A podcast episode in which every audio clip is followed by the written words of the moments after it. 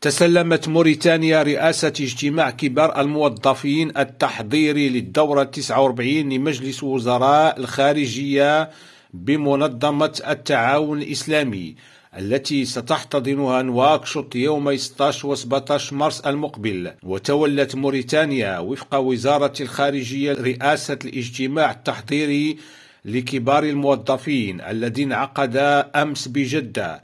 وتسلمت رئاسته باسم موريتانيا الكاتبة العامة لوزارة الشؤون الخارجية والتعاون والموريتانيين بالخارج العالية بنت منكوس من قبل جمهورية باكستان المنقضية ولايتها.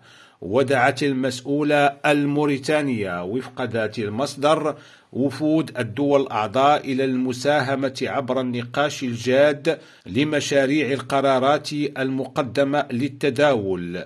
والتحلي بالمرونة تجسيدا لروح التضامن الإسلامي بما يضمن نجاح أعمال مؤتمر وزراء الخارجية القادم في نواكشوط حيث سيتم خلاله عرض مشاريع القرارات للنظر والمصادقة خلال تلك الدورة.